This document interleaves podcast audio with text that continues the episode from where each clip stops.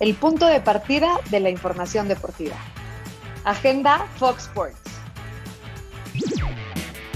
Hola, ¿qué tal? Bienvenidos a tu ruta diaria este lunes 9 de agosto. Te acompaña Rubén Rodríguez y tu servidor Luis Mario Sabret. El día de hoy, el juego entre Pachuca y Atlas le pone fin a la jornada 3 de la apertura. Encuentro que podrás ver por la pantalla de Fox Sports. ¿Cómo estás, Rubén? Hola Luis Mario, qué gusto estar contigo y acompañarte en tu ruta diaria. Y en esta ola de encuentros amistosos por el viejo continente, el Liverpool se enfrenta al cuadro de los Asuna. En 24 horas se espera concretar la llegada de Messi al PSG. Por solo el hecho de firmar se le otorgarían 25 millones de euros y de salario recibiría 50 millones por dos temporadas. Bueno, con eso se olvidan las lágrimas de Antier, ¿no? Pero bueno, Freddy Roach, entrenador de Manny Pacquiao, comenta que su pupilo deberán realizar una pelea perfecta para derrotar a Rob Spence Jr. cuando se suban al cuadrilátero el próximo 21 de agosto. Y tras las cuatro medallas de bronce obtenidas en Tokio, Ana Gabriela Guevara, titular de la CONADE, afirma que se debe hacer un análisis de autocrítica. Vaya temas Mm, para iniciar esta mm, semanita. Uno, mm. que no puede llegar a un acuerdo por más de 500 millones de euros con el Barcelona. Y otros que dicen que se tiene que tener autocrítica. No sé por dónde atacar, Rubén. El tema del Leo Messi, Mira, el tema de los a- ahorita que, que ha volado la cabeza de- el fin de- de semana. Sí, pero ahorita que, que tomaste el, te- el tema de Ana Guevara y también ahí escuchábamos al presidente del COM, ¿no? Por cierto, en agenda todos los días nos pueden escuchar a las 9 y a las 11. Me parece que los dos, creo que antes de tomar el micrófono, tendrán que hacer un análisis profundo, pero no sobre los atletas. Yo tengo un tema, me parece que los atletas están desunidos y es evidente que también no hay esa parte y eso hace que el grupo no se ve homogéneo. Pero también es cierto que los mandamos con resorteras y piedras, literal, a competir a la alta competencia, Luis Mario, y así no van a ganar medallas. Se tuvieron ocho cuartos lugares. Creo, creo que por lo, por lo que les hemos dado a los atletas para competir, por la preparación que tienen, creo que es justo el resultado, porque vas a competir con lo mejor acuerdo. que tienes, ¿eh? vas a competir con lo mejor del mundo y te das cuenta cómo han crecido unos países y otros no.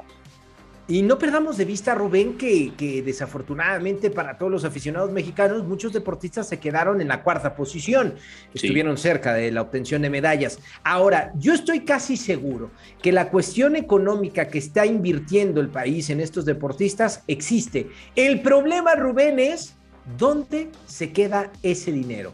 ¿Qué camino toma o qué ruta toma que el deportista al final quizá no le está llegando para prepararse de cara a este tipo de competencias, ¿no?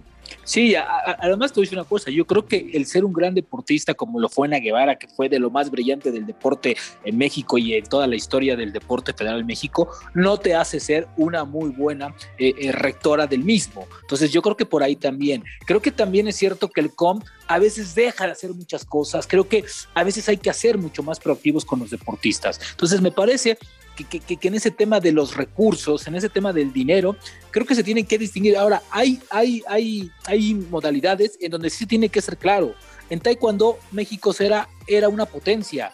Hoy ya no pinta Es en correcto. el marco. Entonces, eso sí es lo que debes de saber. ¿En dónde fallé? ¿En el entrenador? ¿En los atletas? Ahí sí puede ser un, algún tema. En los clavados, a ver, vas con clavadistas jóvenes. Es evidente que a los chinos no les vas a poder ganar en mucho tiempo. ¿Por qué? Y fíjate en los puntos. Del, del primero al cuarto lugar hay casi 90 puntos de distancia. Entonces te das cuenta que hay que trabajar mucho más. Entonces, yo creo que sí hay disciplinas en donde se puede rescatar un poquito más de lo que hay. Estoy totalmente de acuerdo. Y si hablamos de errores, de autocrítica, de todo lo que sucede, Lionel Messi se ha despedido del Barcelona. Vamos a decir las cosas como son. Fracaso totototote de parte de Joan Laporta, porque él prometió retener a Lionel Messi, pero cuando llegó al equipo catalán dijo, uy, las finanzas están mal. Y pasaron los meses, Rubén, y ha de haber dicho, Dios mío, las finanzas están muy mal y yo no puedo poner o sacrificar un club y ponerlo en deuda por los próximos años por retener a su máxima y gran, gran figura en toda su historia. A mí me parece, a mí me parece que, y lo voy a decir con todo respeto, me parece que es un ganar-ganar para todos. ¿Y a qué voy? Me parece que el Barcelona va a tener lo que siempre ha querido en los últimos tiempos, que es finanzas con números negros, trabajar con números negros, invertirle en recuperar el ADN del Barcelona, que lo habían perdido por contratar y comprar mal.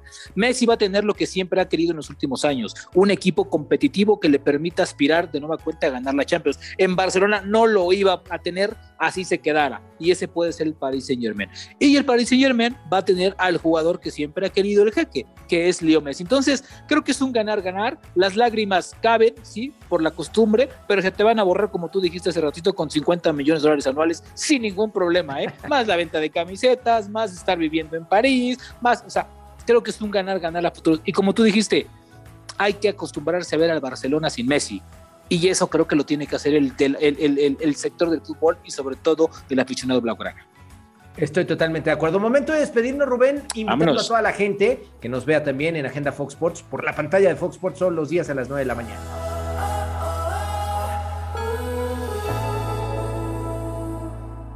Gracias por acompañarnos. Esto fue Agenda Fox.